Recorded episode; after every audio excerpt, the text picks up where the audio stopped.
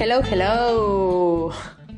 Esta vez M aquí sola, again. Como ya les adelanté, voy a ir intercalando un episodio con invitado, un episodio sola, si es que puedo, si no me quedaré sola más de un episodio porque esto de los invitados es complicado, ¿no? Pero bueno, por ahora venimos muy bien. También como ya les adelanté, vamos a dedicarle eh, episodios a destinos de los que ya hablamos en la cuenta de Instagram y de nuevos destinos.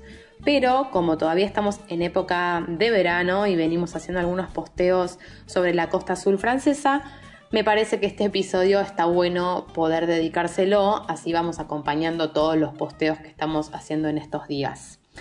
Bueno, la costa azul francesa, ¿no? ¿Qué onda? ¿Qué, piensan de esto? Eh, ¿Les intriga? ¿No les intriga? ¿Conocen? ¿Prefieren otros destinos? ¿No les llama mucho la atención? Bueno, brevemente primero les quiero contar cómo fue que yo terminé conociendo la costa azul francesa, ¿no? Porque es algo que la verdad no me hubiera imaginado mucho recorrer y la verdad es que tampoco estaba entre los elegidos del top 10 que yo deseaba conocer de Europa. Pero ¿qué sucedió? Eh, ocurrió que eh, yo tengo una amiga, Buba, que tiene a su hermana, que es Joselier, que es eh, coach nutricional y capaz que algunos ya la siguen, de los que me escuchan ya la siguen. Em, en Instagram la pueden buscar como arroba josefinalier. Ella hace un par de años se fue a vivir a Francia y actualmente vive en la Costa Azul.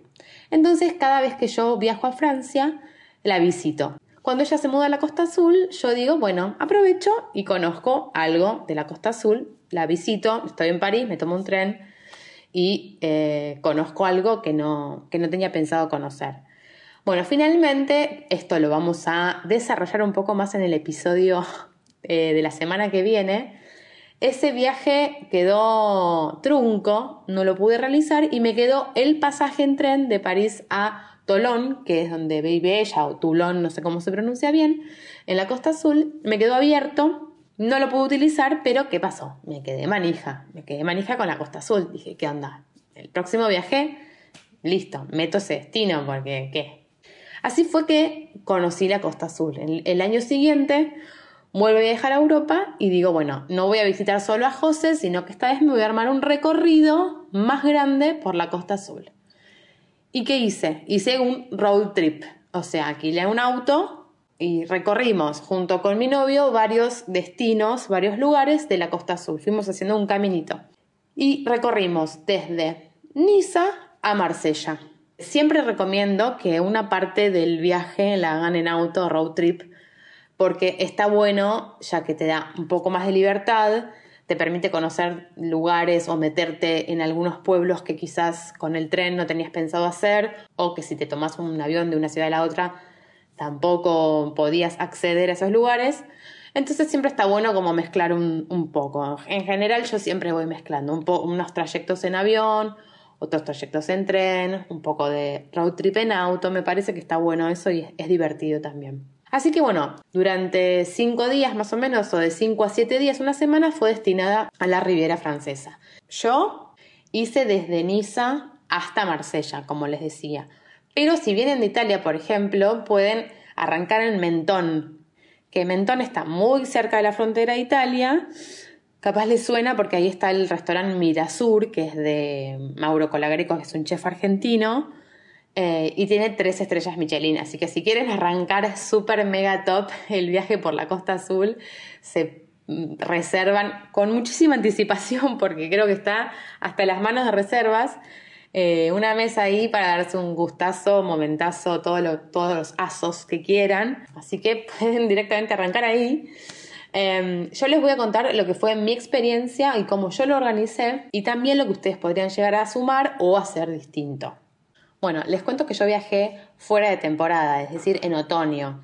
No viajé en el verano. Por lo cual mi idea de viaje era más recorrer como las ciudades o pueblos más destacados de la Costa Azul sin estar tan en pendiente de las buenas playas que tiene la Costa Azul. Entonces lo que les voy a contar es un recorrido medio fuera de temporada porque mm, no les voy a hablar de ninguna playa zarpada. Al final del episodio sí les voy a recomendar algunos lugares o playas paradisíacas espectaculares que me han recomendado a mí que no conozco, ya lo blanqueo desde ahora, pero que sí he visto en imágenes o he visto en videos o que me han recomendado gente que ya ha ido y que de verdad son lugares que vale la pena conocer si están en ese plan, ¿no? Vacaciones, playa y demás. Eh, mi primer destino fue Niza, como ya les dije. Yo llegué en tren hasta Niza, alquilé un auto en la misma estación de tren y em, me fui a la ciudad, digamos, de Niza. Ahí paré una noche o dos noches, no recuerdo, pero fue como eh, mi lugar de, estadía, digamos. Eh, yo durante todo lo que fue el road trip fui durmiendo en distintos lugares, ¿no? Y en algunos lugares me quedé como parando ahí y conociendo con el auto otros lugares cercanos y volviendo a dormir a la misma ciudad, para no estar durmiendo una noche en cada lugar, que eso también es muy tedioso, por lo menos para mí. Entonces, lo que hice fue parar en Niza, obviamente recorrí Niza y muy muy cerca de Niza está Mónaco. Es irnos un poco para atrás, pero si arrancan desde Mentón les queda bien de camino. Pero bueno, si arrancan de Niza les queda como para atrás Mónaco. Pero bueno, la verdad es que estando ahí había que conocer Monte Carlo, el casino, todo, que de hecho ya hicimos un posteo en Instagram de eso lo pueden buscar para ver más detalles de las cosas que hacer o que conocer. Pero bueno, simplemente en auto, no sé cuánto fueron, pero fue la nada misma, 15, 20 minutos. Llegamos a Mónaco y pasamos toda la tarde ahí recorriendo Mónaco, recorriendo Monte Carlo. No sé la verdad si da para mucho más. Si ustedes son fanáticos del casino y bueno, y tienen tiempo de más, se pueden eh, quedar hasta la noche o inclusive parar ahí también. Yo decidí parar en Niza y a mí me resultó muchísimo. Niza es divino, es realmente hermoso, tiene una rambla espectacular para caminar, para andar en bici, para andar en patines, eh, para sentarse y disfrutar. Eh, el casco histórico como el pueblito antiguo de Niza es una mononada, es realmente muy muy lindo.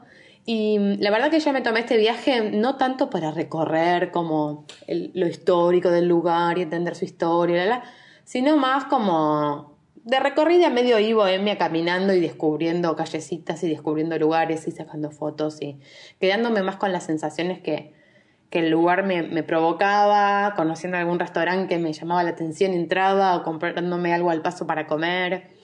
Eh, más como de disfrutar y más de relajo y no de tan, bueno, hay cinco tops que tengo que conocer, no. Em, pero bueno, cada uno elige como quiere. Yo esta parte del viaje, digamos, decidí hacerla más relajada. Después de Niza, seguimos viaje, estuvimos dos días en Niza con el pedacito este de Monte Carlo y seguimos viaje em, para Cannes. La verdad que yo Cannes no, no, no sabía que estaba tan copado y medio que lo iba a dejar afuera del recorrido y José me dijo, no, no, incluílo, porque de verdad eh, vale mucho la pena y te va a encantar. Y dicho y hecho, pero antes de entrar a, entrar a Cannes, que entre paréntesis fue uno de los lugares que más me sorprendió de la Costa Sur porque no me imaginaba que sea tan lindo y realmente me fascinó, volvería a quedarme, no sé, a vacacionar una semana ahí. Pero bueno, claramente no, no estaría dando el presupuesto, ¿no? Pero bueno, si pudiera darme el presupuesto, lo haría con gusto. Bueno, pero camino a tienen dos paradas que también están muy buenas. Una obligada, obligadísima. La otra, si quieren, la pueden pasar por alto, según mi opinión. Una es San Paul de Vance, de la que ya hablamos en Instagram, pero podríamos retomar el tema, ¿no? San Paul de Vance es un sueño por donde lo mires, es realmente hermoso, es como si les dijera una ciudad chiquita eh, en lo alto, em, como en la cima de, una montaña, tiene callecitas mínimas, todas empedraditas, hermosas, todo es una cosa divina. Pueden leer más sobre este lugar en el posteo que ya le dedicamos en Instagram. Pero bueno, eh, es lindo saber que ahí eh, vivió y murió Marc Chagall y que se refugiaron un montón de pintores conocidos, famosos como Miró o Matisse. Y la verdad es que tiene también rinconcitos y lugares muy hermosos. El cementerio, por ejemplo, es, es espectacular. Pueden recorrerlo o si no, mirarlo desde arriba con toda una vista increíble. Y es realmente hermoso. También la plaza de la Gran Fontán, no sé si lo estoy pronunciando bien, pero bueno, es algo así. Em, que también es muy, muy linda. Eh, la iglesia. y bueno, la cantidad de galerías de arte que hay. La verdad es que ese lugar siempre me lo había mencionado tanto José como amigas, como familia y es para enamorarse completamente y si les gusta, por ejemplo, sacarse fotos, por Dios, en cualquier horario que vayan es divino, pero el atardecer, bueno, siempre al atardecer todos los lugares garpan mucho más, eh, pero de verdad que si están haciendo un recorrido por ahí, este sí es un más que no pueden dejar de conocer. Es muy, muy, muy lindo. Si siguen viaje para Cannes, entonces pueden también meterse en Antibes, Antibes se escribe, eh, que también tiene un casco histórico muy pintoresco y muy hermoso. Y entonces, si de verdad que están con tiempo y tienen ganas como de ir metiéndose en pueblitos, también pueden pasar un ratito por ahí o al parar a almorzar ahí o a tomar la merienda, que también es muy lindo y les puede llegar a gustar mucho. Pero bueno, la verdad que habiendo conocido antes San Paul de Vance, capaz que Antif le queda medio ahí, no, no, no llega a la altura. Bueno, y finalmente llegamos a Cannes, un lugar que yo pensaba hacer de pasadita con el auto y que cuando entré y lo vi, dije, estacionemos porque acá me voy a quedar mucho tiempo. o sea, bueno, mucho tiempo, la verdad que no, porque ya teníamos otros hoteles y otras paradas ya reservadas, que esto es algo importante. Yo, bueno, como soy yo, digamos, me gusta tener todo como bastante organizado y no improvisar tanto, porque no me gusta perder tiempo ni dinero. Entonces, si van a hacer como un viaje en donde van a estar parando una noche en un lugar o dos noches en otro lugar, es mejor ya tener en la mente más o menos organizado el viaje y también algunas reservas de hotel, si no quieren todas, no todas, pero bastante, porque si tienen poco tiempo, la verdad es que llegar al lugar y ponerse a buscar hotel, a ver a dónde este, pérdida de tiempo y de dinero, porque si lo sacaron con tiempo, lo sacaron a través de alguna plataforma online o en cuotas, lo que sea, mucho más barato, por supuesto, que si pagan ahí, taca, taca el hotel en, en el mostrador del hotel. Así que la verdad recomiendo que algunos lugares por lo menos los tengan ya reservados. Bueno, Can, qué cosa más hermosa. Em, también una rambla espectacular, mucho, mucho más linda que la de Niza, según mi opinión. Eh, top, o sea, topísimo. Realmente a mí me flasheó, no sé si es porque no me lo esperaba, pero de verdad me encantó. La playa es divina, la verdad que también tiene una rambla divina, como acabo de decir, y eh, la ciudad, digamos, el pueblo, ¿no? Como hermoso. Yo la sensación que me quedó a mí es como un mini París. Entonces, un mini París con esa playa espectacular, digo, tengo todo lo que necesito, no necesito más. Eh, cafecitos, restaurancitos, las tienditas, o sea, no es como pintoresco como si te dijera el casco histórico de Niza, es como más moderno, pero moderno sin ser moderno, digamos, moderno a la parisina. No estuve tanto tiempo como hubiera querido, eh, por eso me dan muchísimas ganas de volver y por eso puedo describir hasta los que les estoy contando, digamos, no mucho más. Pero de verdad, acá vuelvo a José, gran consejo que se los transmito a ustedes si piensan hacer un viaje por la costa azul porque realmente vale la pena acá. Así que ahí pueden hacer una noche y después seguir viaje. Yo seguí para adelante eh, hasta Saint-Maxime, que ya se los recomendé en un posteo de Instagram, pero para el que no lo leyó, les cuento. Saint-Maxime, ¿vieron? está Saint-Tropez, que está como en una bahía, como en un golfo, digamos, y enfrente está Saint-Maxime, que claramente tiene cero prensa o por lo menos, no sé, yo no lo conocía. Entonces, como queríamos conocer Saint-Tropez, nos pusimos a buscar eh, alojamiento y nos dimos cuenta que era carísimo, o sea, totalmente inaccesible. José también me había pasado dos lugares para parar, que son Ramatuel, que después les voy a contar, y Bornes Les Mimosas. Pero también la verdad es que desde acá, buscando en, una plataforma digital como Despegar o, puede ser Booking, no encontraba muchas cosas, ni accesibles, ni copadas, ni nada. Por lo que terminé en Saint-Maxime, eh, que es enfrente justo de Saint-Tropez. ¿Y qué pasa con Saint-Maxime? Es muy lindo y está a nada, a 10 minutos de Saint-Tropez en auto y sale muchísimo barato. Es súper accesible y pueden estar en un hotel tranquilísimo, ni siquiera es un hostel o lo que sea, en un hotel 3, 4 estrellas a un precio realmente muy razonable. No hay tampoco tanto para recorrer en Saint-Maxime, era nada más que para dormir, pero nuestro destino fuerte era Saint-Tropez, por supuesto.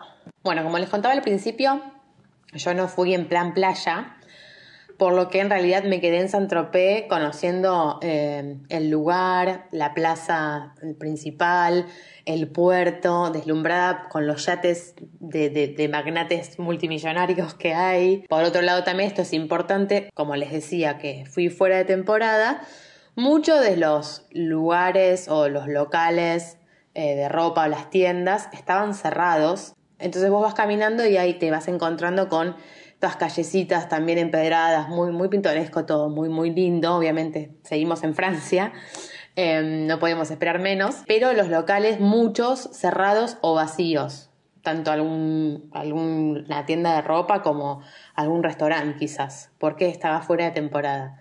Y lo bueno es que los locales que estaban abiertos tenían rebajas locas y entonces podía llegar a conseguir una remera de muy muy buena calidad, no sé, capaz a 5 o 10 euros. Así que no sé en qué época irán, supongo que igualmente esta no es un destino que vayan a elegir para ir en invierno y si están pensando en elegirlo ya les digo que no, que no lo hagan, porque van a encontrar todo cerrado y porque la verdad es que un lugar costero o portuario no tiene mucho sentido hacerlo en invierno. Eh, bueno, San es divino quedarse ahí en la parte del puerto, sentarse a tomar un café, se lo puse en las stories de Instagram, la cafetería Senequier es como la más famosa, típica, y de verdad no es como inaccesible para nada sentarse a tomar un café ahí. Eh, es un gustito, un momento, así a la merienda también, como les digo, al atardecer, ver caer el sol ahí en el puerto con los barcos y regio vos o regia, el que me esté escuchando tomándose un café.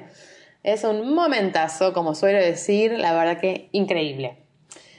Bueno, de ahí eh, dormimos en San Maxim, pueden volver a San Tropez otra vez, pueden recorrer alguna de las playas de las que voy a hablarles al final, ahí pegando la vueltita del Golfo sobre el Mediterráneo, o pueden seguir viaje. En este caso yo seguí viaje porque tenía también otros destinos pendientes, tenía la visita con José también, Así que seguí viaje desde Saint-Tropez a Toulon. Y de ahí llegamos a Marsella.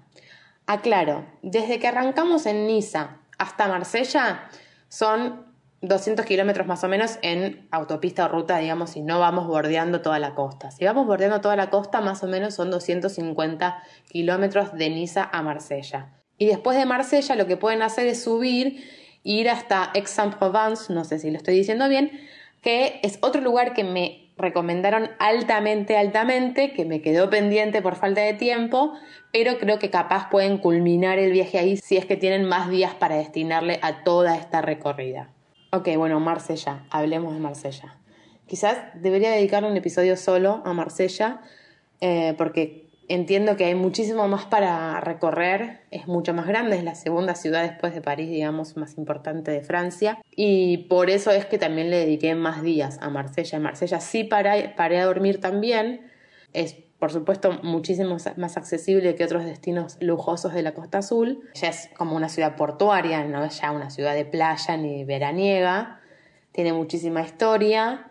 Digamos, pues está enfrente a África y es una ciudad portuaria, con lo cual medio no sabes si estás en Francia o dónde estás, porque de verdad que ves muchísima diversidad cultural, eso es lo que enriquece también a la ciudad, lo que la hace particular, lo que la hace única y es medio su sello también. Eh, tiene lugares muy hermosos y tiene lugares, voy a, voy a decir, que a mí me resultaron un toque peligrosos.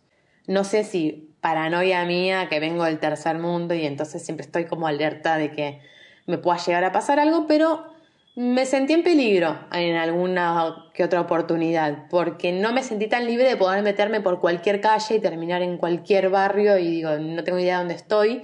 En Marsella como que tuve que estar un poco más alerta, sobre todo a la noche. Por supuesto no me pasó nada, ni me iba a pasar nada, pero tiene lugares soñados Marsella, tiene lugares soñados, tiene, eh, también le dedicamos un posteo en el feed de Instagram, por eso estamos haciendo este episodio, ¿no? Porque venimos hablando bastante de la Costa Azul durante todas estas semanas. Y algo muy característico de Marsella es el street art, el arte callejero que hay, o sea, las pinturas, los grafitis, todos los murales que hay, inclusive hay una zona que se llama Cours Julien, que queda en el centro de la ciudad y que ahí está plagado de eh, murales de arte, de tiendas de diseño, de lugares vintage, de lugares cool, así muy copados.